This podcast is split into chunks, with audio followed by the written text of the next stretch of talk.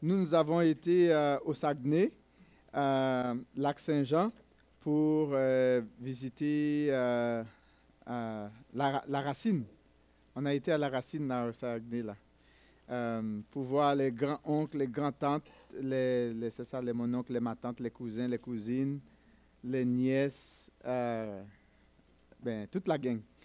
Alors, c'était vraiment spécial de voir euh, mes enfants et puis de regarder là, de dire ça, c'est leur tante. Waouh, c'était, c'était génial. Alors, on, euh, puis de le voir, de dire ça, c'est ton grand-oncle, c'est ta tante, c'est ton cousin. C'était vraiment spécial, hein? Alors, Dieu fait des choses extraordinaires. J'espère que vous allez bien. Alors, pour nous, nous allons bien par la grâce de Dieu. Et puis, euh, c'est toujours une joie vraiment de venir euh, partager la parole de Dieu euh, euh, avec ses, enfants et de découvrir vraiment les trésors, les, richesses que notre Père céleste nous réserve dans sa parole. Comme vous savez toujours, nous sommes en train d'examiner ensemble le livre, l'Épître aux Galates, que Paul avait écrit au, bien sûr aux Galates. Alors, en- avant d'aller plus loin, j'aimerais ça souhaiter euh, bienvenue à notre sœur Marie-Beth. Merci d'être ici avec sa sœur également. Et aussi à les autres personnes qui nous visitent pour la première fois. euh, hein?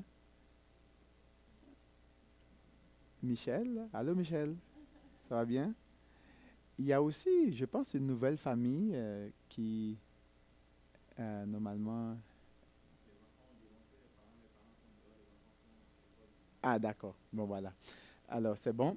Euh, on est aussi content de voir notre frère avec nous. Merci. Alors, je vais vous demander d'ouvrir, s'il vous plaît, rapidement votre Bible dans Galates euh, 3, les versets 26 à... euh, ben, je vais vous demander de lire plutôt les versets euh, 23 à 29. Galates 3, versets 23 à 29. S'il y a quelqu'un qui a une voix portante, s'il vous plaît, vous pouvez euh, lire, s'il vous plaît. Versets 23 à 29. Le verset 23 dit ceci. Avant que la foi vînt, nous étions enfermés sous la, garde de la loi en vue de la foi qui devait être révélée. Ainsi, la loi a été comme un pédagogue pour nous conduire à Christ afin que nous fussions justifiés par la foi. La foi étant venue, nous ne sommes plus sous ce pédagogue, car vous êtes tous fils de Dieu par la foi en Jésus-Christ. Vous tous qui avez été baptisés en Christ, vous avez revêtu Christ. Il n'y a plus ni juif, ni grec, ni il n'y a plus ni esclave, ni libre. Il n'y a plus ni homme, ni femme, car tous vous êtes un en Jésus-Christ. Et si vous êtes en Christ, vous êtes donc la postérité d'Abraham, héritier selon la promesse. La parole du Seigneur. Amen. On va prier. Père Saint, on veut te dire merci pour euh, la vérité de ta parole qui, euh, qui nous surprend toujours. Euh, merci pour qui tu es. Nous voulons te bénir ce matin pour la grandeur de ta personne, la grandeur de tes actions, de tes œuvres, le plan que tu as formulé en notre faveur pour ta gloire et pour ton honneur.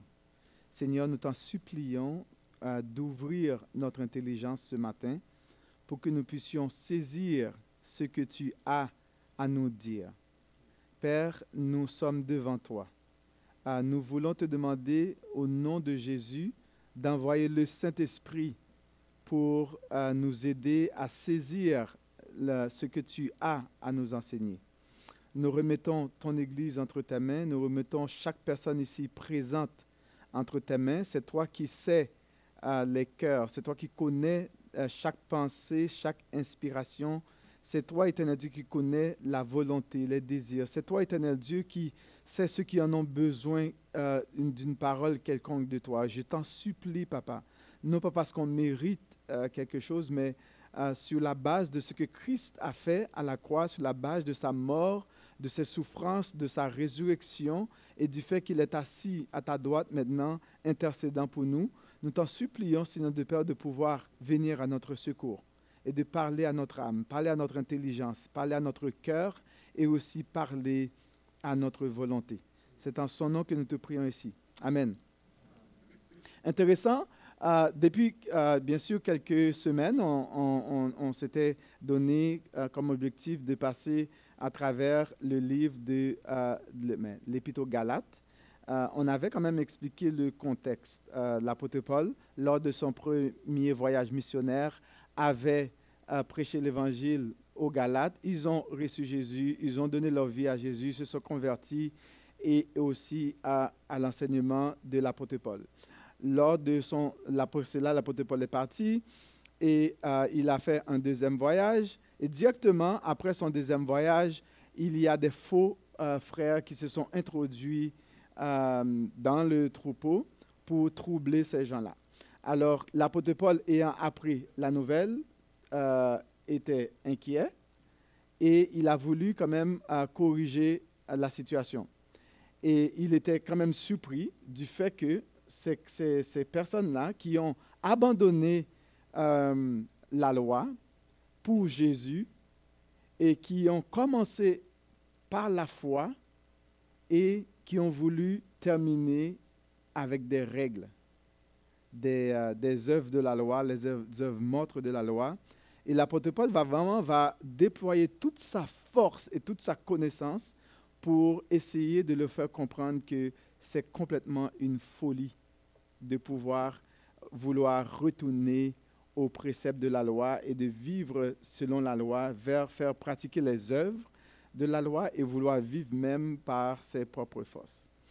Ah, on a quand même vu euh, plusieurs choses euh, euh, dans les, choses que, les, autres versets que nous avons vus. Et présentement, aujourd'hui, nous allons le titre vraiment du message qu'on veut voir et ce que l'apôtre Paul va souligner aux Galates pour leur montrer vraiment l'importance de ce que Christ a fait à la croix. Et le titre du message, c'est vraiment Unis avec Jésus pour toujours. Unis avec Jésus pour toujours par la foi. C'est le, titre du message.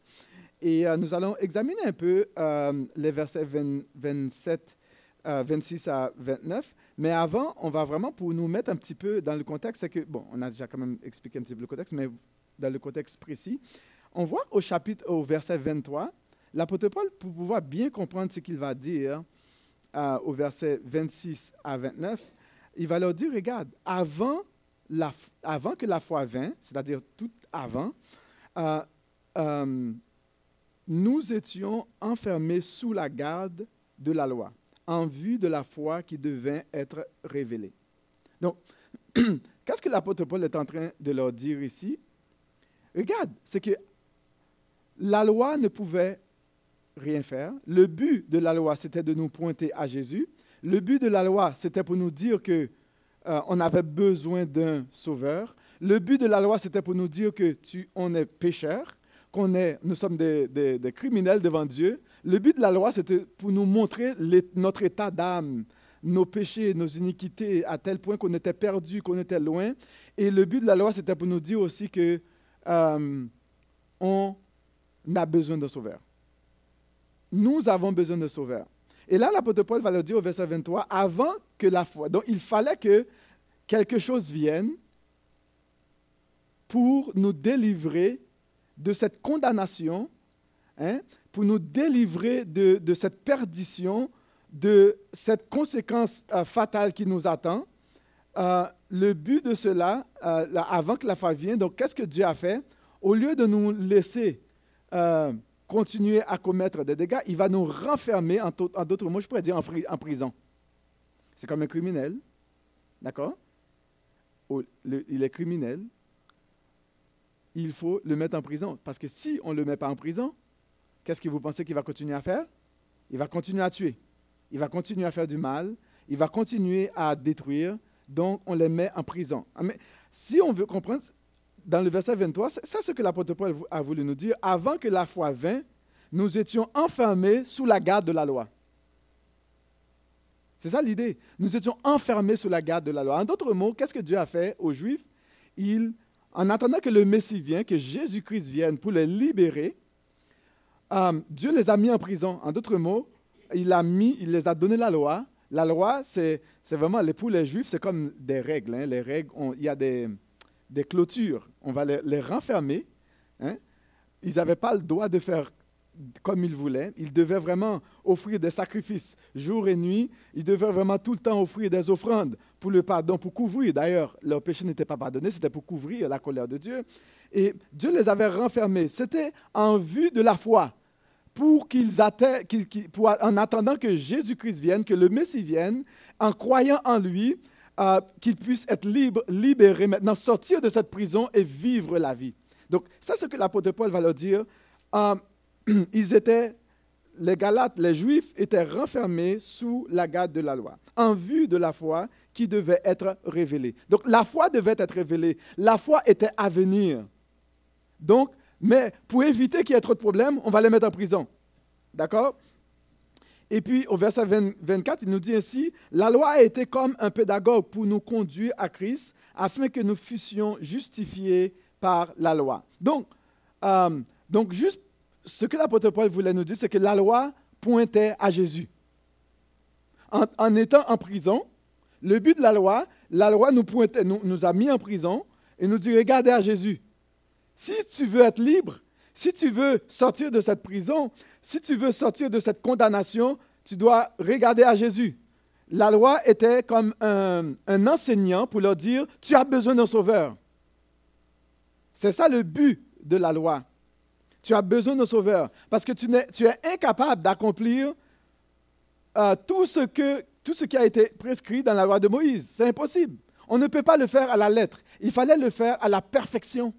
Même lorsque on l'aurait fait à la perfection, s'il arriverait un jour, on commettrait une petite chose, on transgresserait une seule loi, on transgresse toute la loi au complet. Effet de domino. Tu touches un domino, tout tombe. Donc il fallait recommencer encore à zéro. On recommence à zéro, on recommence à zéro, on touche encore un autre, tout tombe. Au verset 25, il dit, maintenant, la foi étant venue, nous ne sommes plus sous ce pédagogue. C'est-à-dire, nous ne sommes plus sous cette garde ou sous cette ce conducteur ou cet instructeur. Donc, on a changé de système. L'apôtre Paul est en train de leur dire, vous avez changé de système euh, parce que ce système ne produisait, euh, n'avait rien en soi pour t'aider à, s'en sortir. Parce que le but de ce système, c'était de, te condamner. Le but de, de ce système, c'était de t'accuser. Le but de ce, système, c'était pour mettre devant ta face tous nos péchés, toutes nos iniquités, toutes nos, nos imperfections. Or, qui veut voir toujours ces imperfections? Nul ne peut voir toujours ces imperfections. Et là, il nous dit ici que la foi est venue. Maintenant, nous n'avons plus besoin d'être sous ce système. Maintenant, nous devons nous mettre sous un autre système. Et ce système, c'est la foi c'est la foi, c'est-à-dire que je n'ai plus besoin de lutter par mes propres forces, par mes capacités, en offrant des sacrifices, en offrant tout ce que je peux, en offrant, euh, essayer de, de, montrer que je suis gentil, que je suis beau, que je suis cute, ou d'essayer de prouver quoi que ce soit. On n'a plus besoin de cela. Et tout ce qu'on a besoin de faire, c'est de vivre sur la base de notre foi dans notre Seigneur Jésus-Christ qui est mort à la croix, qui est ressuscité, qui a payé tout à ma place. Et le but de la loi, c'était de nous pointer à ce Sauveur. Lui, il est parfait. Moi, je suis imparfait. Et jamais de la vie, je le serai seulement sur la base de ce que Christ a accompli à la croix. Donc, et là maintenant, l'apôtre Paul va leur dire, regarde, euh, vous êtes maintenant, n'oublions pas que les Galates voulaient retourner encore hein, sous la loi parce que c'était plus sécurisant pour eux. Vivre par la foi, ça dérange. D'accord? Vivre par la foi, quelqu'un qui ne veut pas être transformé dans sa marche avec le Seigneur, parce que le but de Jésus-Christ, le but de Dieu, c'est de nous changer de gloire en gloire. C'est de nous changer à l'image de son Fils bien-aimé Jésus-Christ. D'accord? C'est ça le but de Dieu. Donc Dieu est en train de faire une œuvre en nous pour nous rendre semblables à Christ. C'est ça le but de Dieu. Or, donc, si Dieu devait nous changer, ça veut dire quoi? Demain, il va faire une chose. Il n'y a pas de temps pour le confort. Parce qu'il fait une chose demain, aujourd'hui, demain c'est une autre chose. Après-demain, c'est une autre chose. Là, il va traiter un problème, une autre chose. Donc, il va vraiment essayer d'enlever l'escorie. Vous savez, quand on a le diamant, on veut que le diamant devienne brillant, que le diamant devienne parfait. Ou l'or, il faut quand même mettre le, de l'or dans le creuset, le feu, qui va vraiment faire en sorte que l'or puisse devenir euh, liquide. Et si tu, on veut vraiment euh, travailler l'or, et pour enlever vraiment toutes les saletés. Et après cela, on peut travailler l'or. Et là maintenant, l'or va avoir toutes ses valeurs. Et aussi le diamant, il faut que celui qui va travailler le bijou puisse prendre vraiment son, euh, ses instruments, qui va vraiment taper vraiment avec précision pour enlever les, les, saletés du diamant. Et après cela, lorsqu'on a fini d'enlever euh, ces saletés, le diamant brille. Et quand on met ça euh, euh, au magasin, qu'est-ce qui arrive? Tout le monde veut l'acheter parce que c'est beau. Parce que le diamant maintenant a toute sa valeur. Et, mais prenez le diamant juste à l'état brut. Ben, bien sûr que les, personnes qui savent comment le travailler, mais à l'état brut, ben, ça, ça, a de la valeur, mais pas autant de valeur. Parce que, vous comprenez, ce n'est pas, pas parfait. Vous comprenez? Et ce que Dieu veut faire, c'est que Dieu veut faire briller euh, son or. Dieu veut faire briller euh, le diamant, mais il faut qu'il le travaille. Vous comprenez? Là, il va dire, verset 26, car vous êtes tous fils de Dieu par la foi en Jésus-Christ. Vous êtes tous fils de Dieu par la foi en Jésus-Christ. Nous allons vraiment examiner un peu ce verset. Euh, Paul souligne ici le fait que, euh, les, que les Galates jouissent d'une intimité de fils. L'idée, l'idée ici, c'est que par la foi en Jésus-Christ, en mettant leur confiance en Christ, ils jouissent d'une intimité de fils avec Dieu. Vous comprenez? Donc, le fait de mettre notre foi en Christ, le fait de mettre toute notre confiance en lui, le fait vraiment de nous appuyer sur lui et sur lui seul, cela fait en sorte que nous jouissons d'une intimité profonde avec Dieu comme étant fils et fille de Dieu. Vous comprenez? Donc, nous ne sommes plus sous ce pédagogue ou sous ce, système. Maintenant, nous sommes fils et filles de Dieu par la foi en Jésus-Christ. L'idée ici est que les Galates sont introduits dans cette relation. Donc, on a vraiment le fait qu'on n'était pas dans cette relation et on a été enlevé sous cette garde, sous, de la prison. La porte a été ouverte. Exemple, Jésus qui dit, je suis le bon berger. Euh, je rentre par la porte et j'ouvre et, les brebis vont sortir.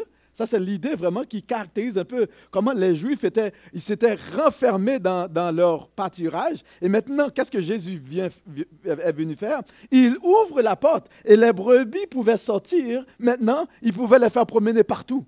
Ils n'étaient plus à l'intérieur de, ce cadre, de ce système. Maintenant, ils peuvent vivre. Donc, ils ont cette relation. Ils vont dire que les brebis connaissent ma voix et ils me suivent. Est-ce que vous saisissez? Mais c'est l'idée que euh, par Jésus, en Jésus, on a été, les Galates ont été introduits dans cette intimité de fils avec Dieu.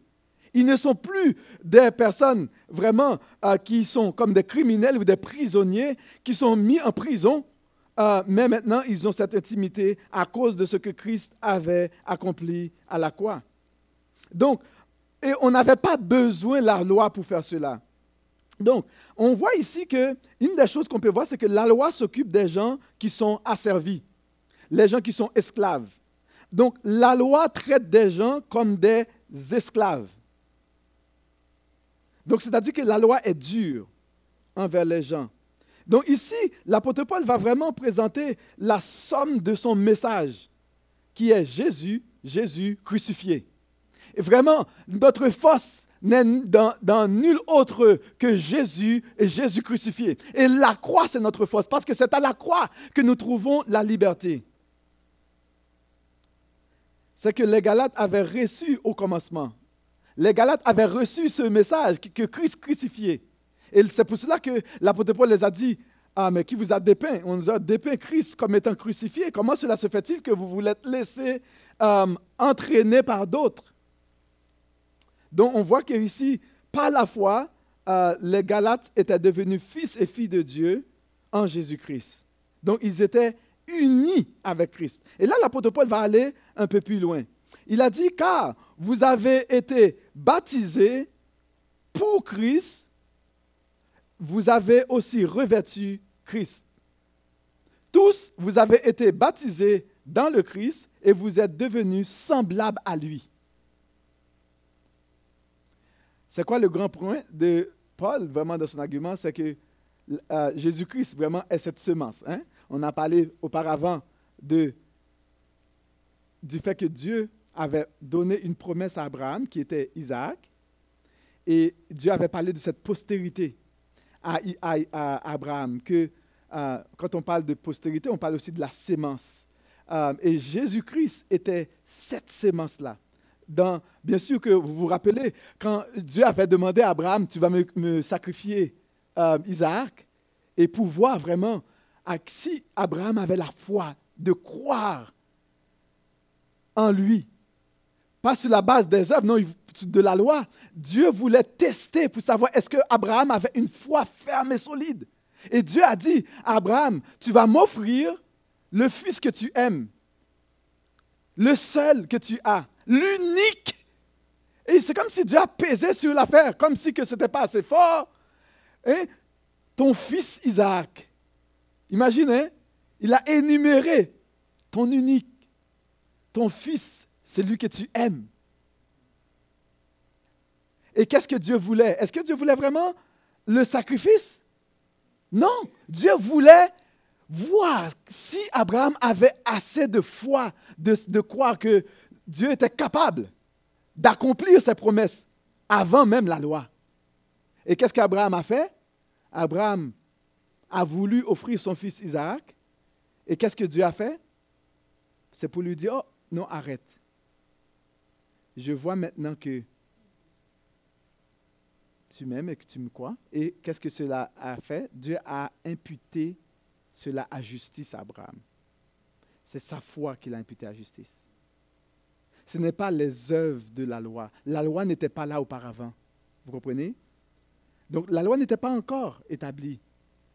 Donc, Dieu voulait voir la, foi d'Abraham. Et Dieu voulait voir comment est-ce qu'Abraham va agir sous la base de la confiance qu'il a en ce Dieu. Que Abraham croyait que même lorsque Isaac serait mort, que Dieu était capable de le ressusciter.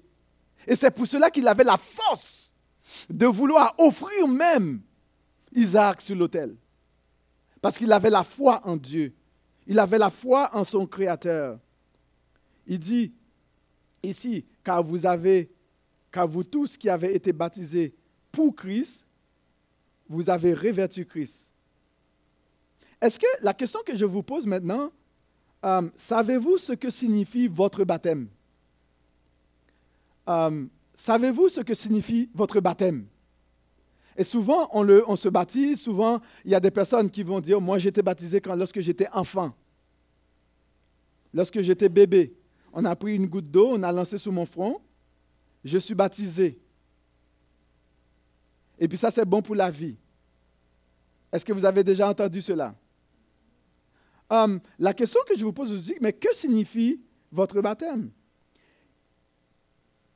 Donc, c'est important, important, pour nous de voir un peu le sens du baptême. Immergé, euh, baptizo, en, grec, qui signifie immerger. C'est le baptême par immersion c'est que qu'est-ce qui arrive, c'est qu'en m'immergeant, en m'immergeant, je ne sais pas si ça se dit, dans les eaux, je suis mort avec Christ. C'est-à-dire que je suis, quand je plonge dans l'eau, ça veut dire, ça symbolise la mort.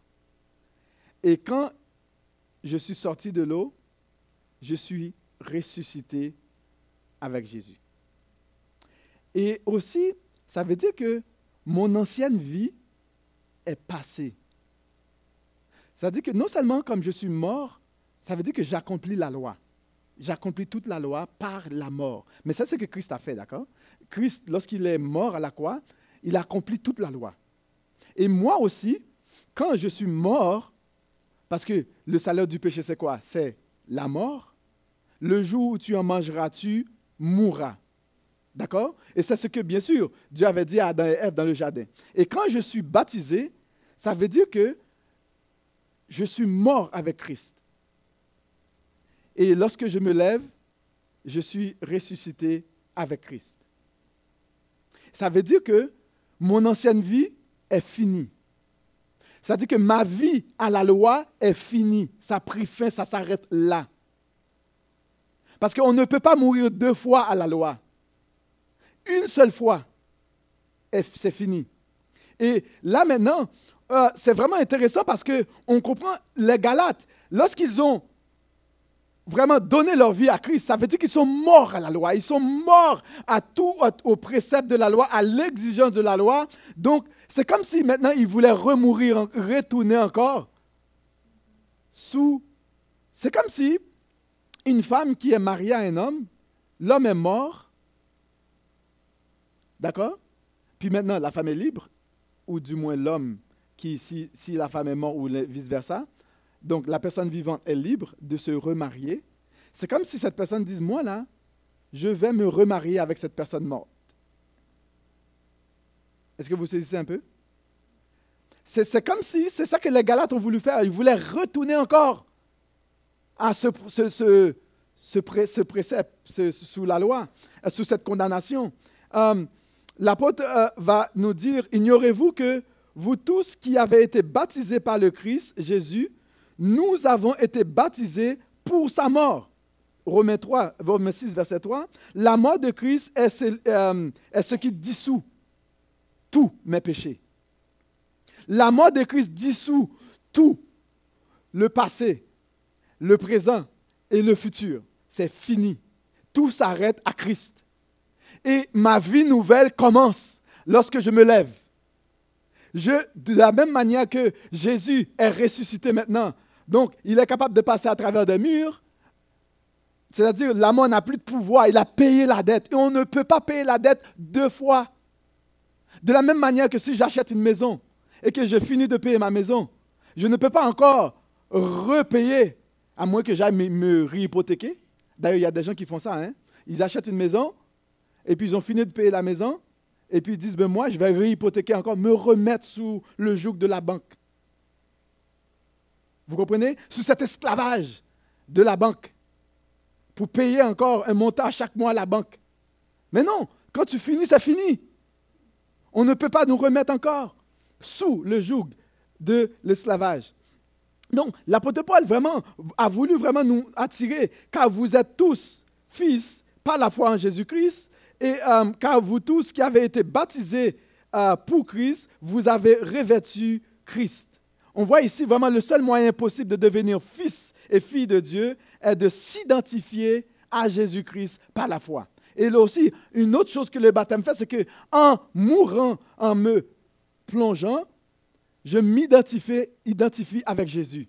Et d'ailleurs, tout comme Jésus s'est identifié avec nous lorsqu'il s'est fait baptiser, parce que le but du baptême de Jésus, c'était de, de, de s'identifier avec nous, avec l'humanité.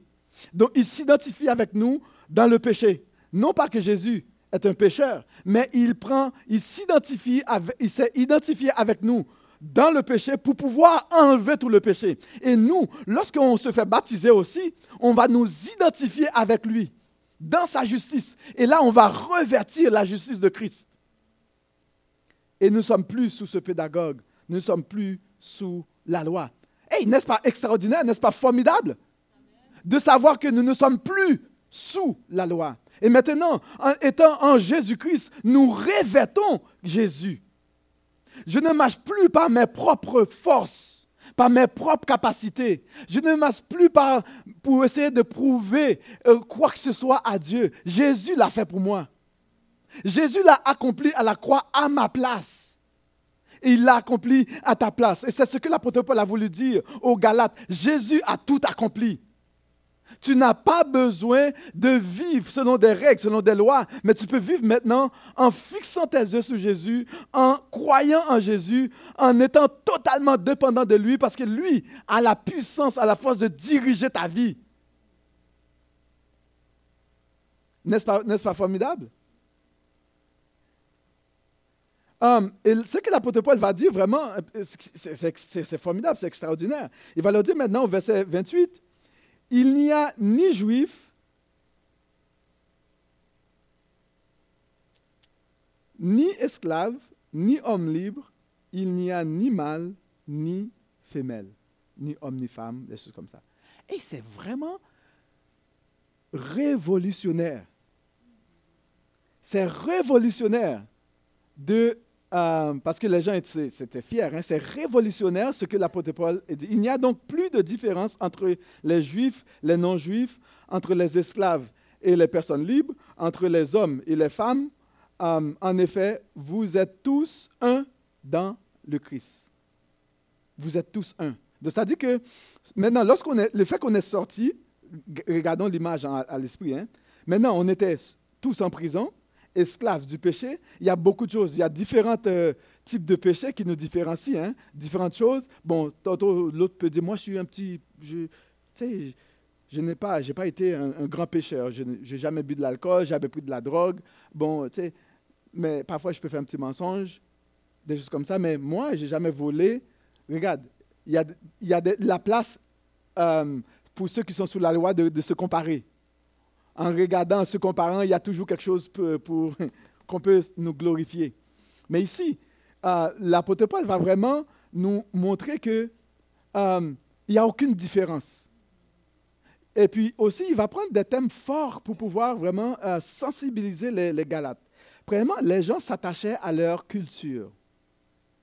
Les gens s'attachaient à leur couleur, leur... Mais tout ce qui différencie, qui pourrait différencier un homme, une femme. Tout ce qui peut différencier un être. Vous savez, euh, au Saguenay, vraiment, j'ai eu vraiment, j'étais frappé euh, en regardant vraiment notre famille.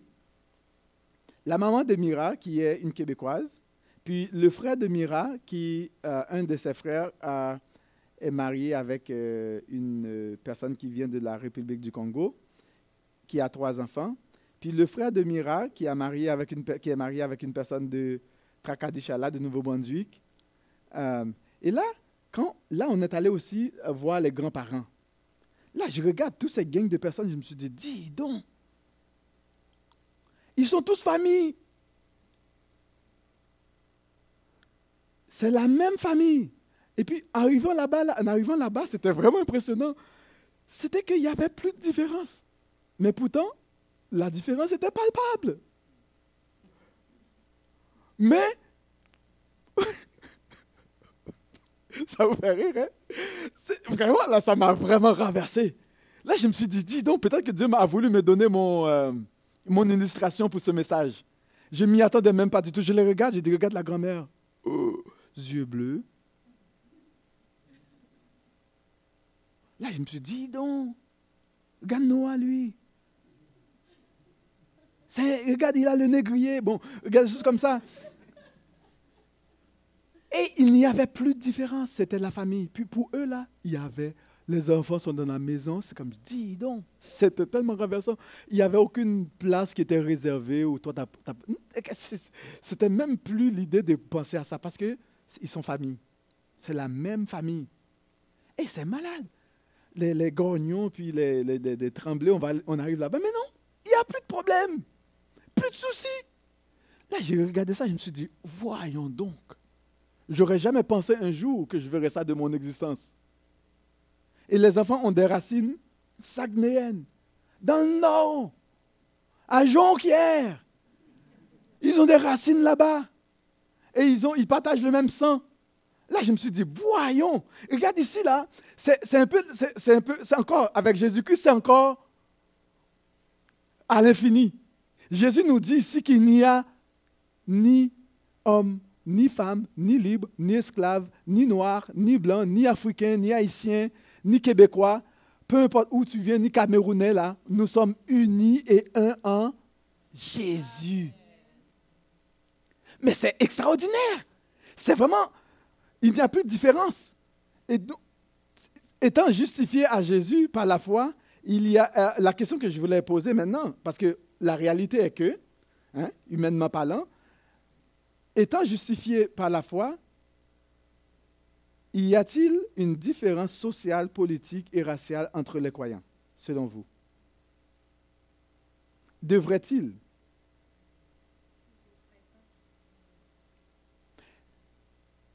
Pensez-vous que c'est normal, selon, sur la base de ce verset, vous pouvez le lire, j'aimerais ça que vous, lisez dans ce verset, verset 28, dans votre Bible. Est-ce qu'il y a diverses traductions? Quelques personnes, s'il vous plaît.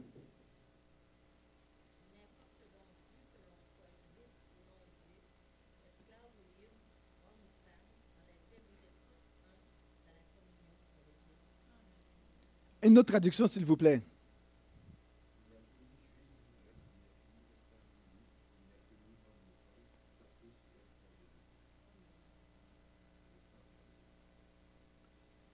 Qu'est-ce que vous pensez? Pour ceux qui se disent fils et filles de Dieu, croyants, croyantes, qu'est-ce que vous pensez de toutes ces luttes de différence alors que le texte nous dit qu'il n'y en a pas?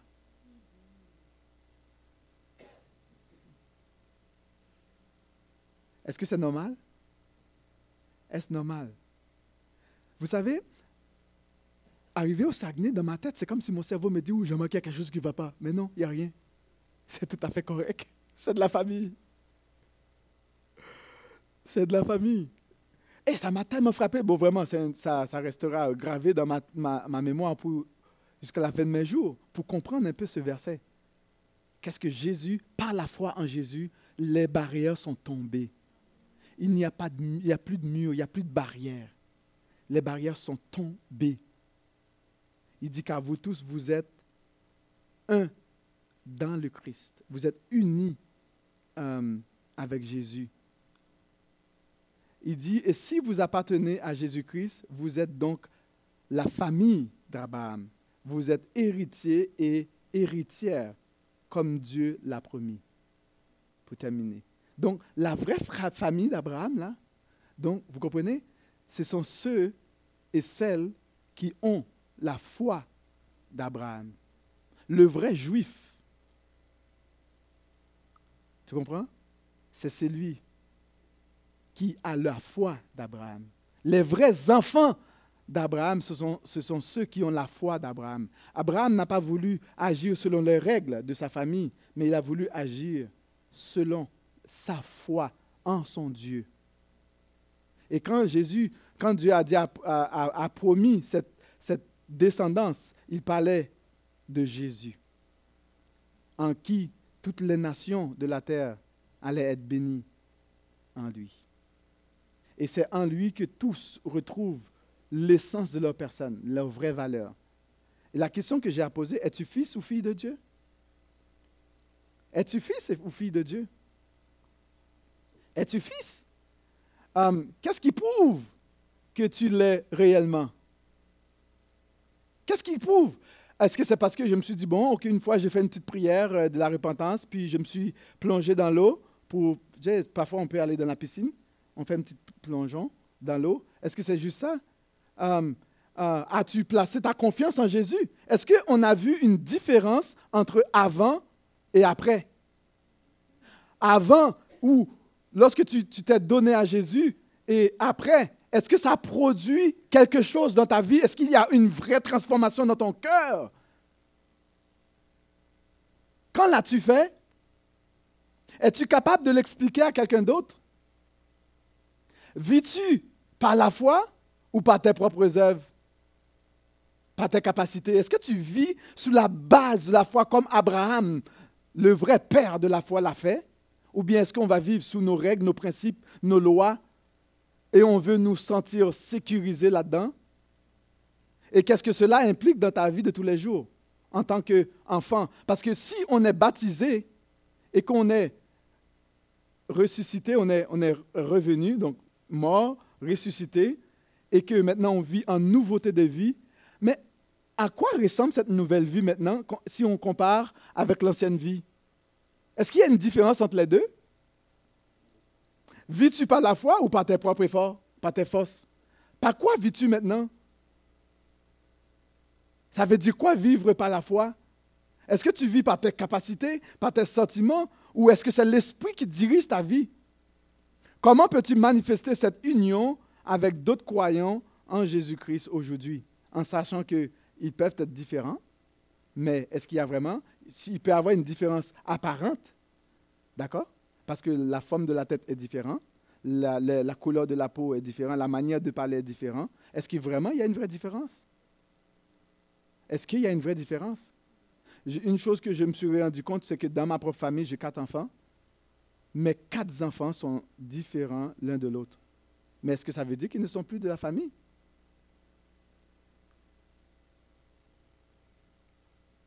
Hein? Les parents qui ont des enfants, peut-être un ou deux enfants, avez-vous remarqué que qu'ils sont tous différents? Est-ce que vous avez remarqué ça? Est-ce que ça veut dire qu'ils ne sont pas de la famille pour autant? Mais c'est ce que l'apôtre Paul nous dit. On est unis, bien qu'on est différents, mais on est unis en Jésus-Christ. Et ça, c'est vraiment, c'est l'œuvre de la croix. Et c'est ce que Christ fait. Et les Galates ont voulu retourner encore à la loi pour garder ces différences. Montrer que ah, on, est, on est mieux que, que les autres. Mais en Jésus-Christ, on est un une même et seule famille. Mais si tu n'as pas encore pris cette décision, c'est le, temps pour, le temps pour toi de réfléchir, de dire Seigneur, est-ce que je fais vraiment partie de, la famille? Ou bien est-ce que je suis vraiment membre de la famille? Mais si on n'est pas membre de la famille, c'est le temps pour toi d'examiner notre marche avec le Seigneur. Est-ce qu'on honore notre Père céleste? Ou du moins est-ce qu'on est en train de le blesser encore? Parce qu'il y a, a il n'y a pas. Une des plus grandes choses qui blesse un parent, c'est lorsque les enfants se, battent entre eux. Il n'y a aucun respect, aucun amour les uns pour les autres. Ça, c'est une des choses qui, qui blesse les parents, qui font souffrir les parents. Mais ce qui fait la joie des parents, c'est lorsque les enfants s'entendent ensemble. Eh bien, c'est ce qui réjouit aussi le cœur de Dieu. Mais que le Seigneur puisse vous bénir abondamment.